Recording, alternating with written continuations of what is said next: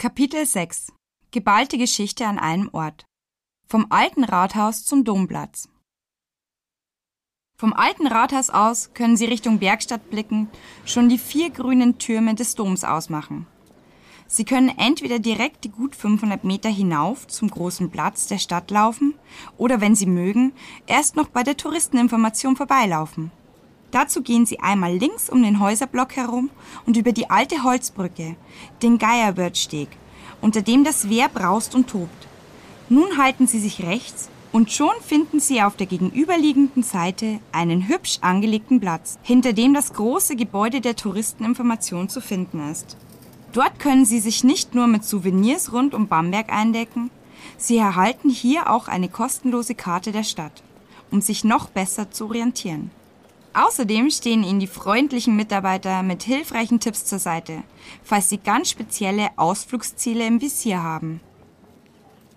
Bevor Sie die historischen Prachtbauten Bambergs genauer unter die Lupe nehmen, empfehle ich Ihnen einen Abstecher in die älteste Brauerei Bambergs, dem Klosterbräu.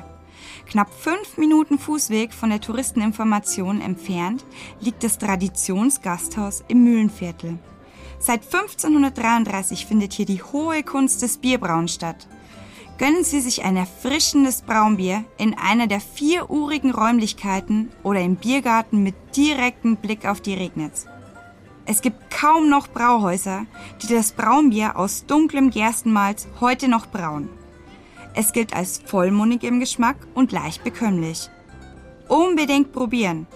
Wenn Sie noch tiefer in die Welt der Braukunst eintauchen möchten, buchen Sie sich einfach einen 60-minütigen Rundgang durch die älteste Braustätte Bambergs. Und lassen Sie sich die fränkischen Schmankeln bloß nicht entgehen. Die gehören nämlich zum Traditionsbier wie der Hopfen zum Malz. Das Klosterbräu lässt dabei keine Wünsche offen. Von der eingeschnittenen Wurst mit Musik über die Bierhaxe bis hin zum Brotzerteller ist hier alles geboten. Mein Tipp, gehen Sie auf keinen Fall ohne eine Kostprobe des hausgemachten Apfelstrudels mit Vanillesoße. Angurden. Frisch gestärkt gehen Sie nun wieder den Weg zurück über die Judenstraße auf die Karolinenstraße. Sie führt Sie leicht ansteigend hinauf zum Domplatz. Dort angekommen erwarten Sie gleich zahlreiche Kulturschätze der Stadt. Ganze fünf erstklassige Institutionen sind in dem historischen Ensemble untergebracht. Da wären zum einen linker Hand das Diözesanmuseum und der Dom. Mittig befindet sich das Historische Museum und zur rechten Hand sehen Sie die neue Residenz, in der die Staatsgalerie und die Staatsbibliothek in separaten Flügeln untergebracht sind. Im Diözesanmuseum können Sie Relikte aus der Domschatzkammer bewundern, beispielsweise den berühmten Sternenmantel Heinrichs II., auf dem der gesamte Kosmos abgebildet ist. Kaiser Heinrich II. bekam ihn einst vom apulischen Fürsten Ismail geschenkt. Der Bamberger Dom St. Peter und St. Georg wurde bereits im Jahr 1012 von mehr als 30 Bischöfen eingeweiht und gilt als eines der Vermächtnisse Heinrichs II. an Bamberg. Nach zwei Bränden musste er allerdings neu gebaut werden der heutige spätromanisch-frühgotische Neubau stammt aus dem Jahr 1237. Im Dom befindet sich das einzige Papstgrab nördlich der Alpen. Auch für seine Skulptur des Bamberger Reiters ist der Dom über die Landesgrenzen hinaus bekannt. Das Reiterstandbild ist das Wahrzeichen Bambergs und wurde vermutlich 1237 vor der Weihe des Domneubaus errichtet. Sie sehen es im Dom am Nordpfeiler des Georgenchors. Die neue Residenz ist ein großer Schlossbau aus der Zeit des Absolutismus. Hier waren seinerzeit die Fürstbischöfe beherbergt.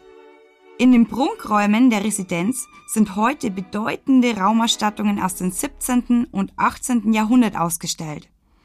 Wer sich für die Meisterwerke des Mittelalters und Barocks interessiert, darf die Ausstellung in der Staatsgalerie nicht verpassen. Hier können Sie auch die Sintflut von Hans Balduin Green bewundern. Mittelalterliche Handschriften werden in der Staatsbibliothek ausgestellt.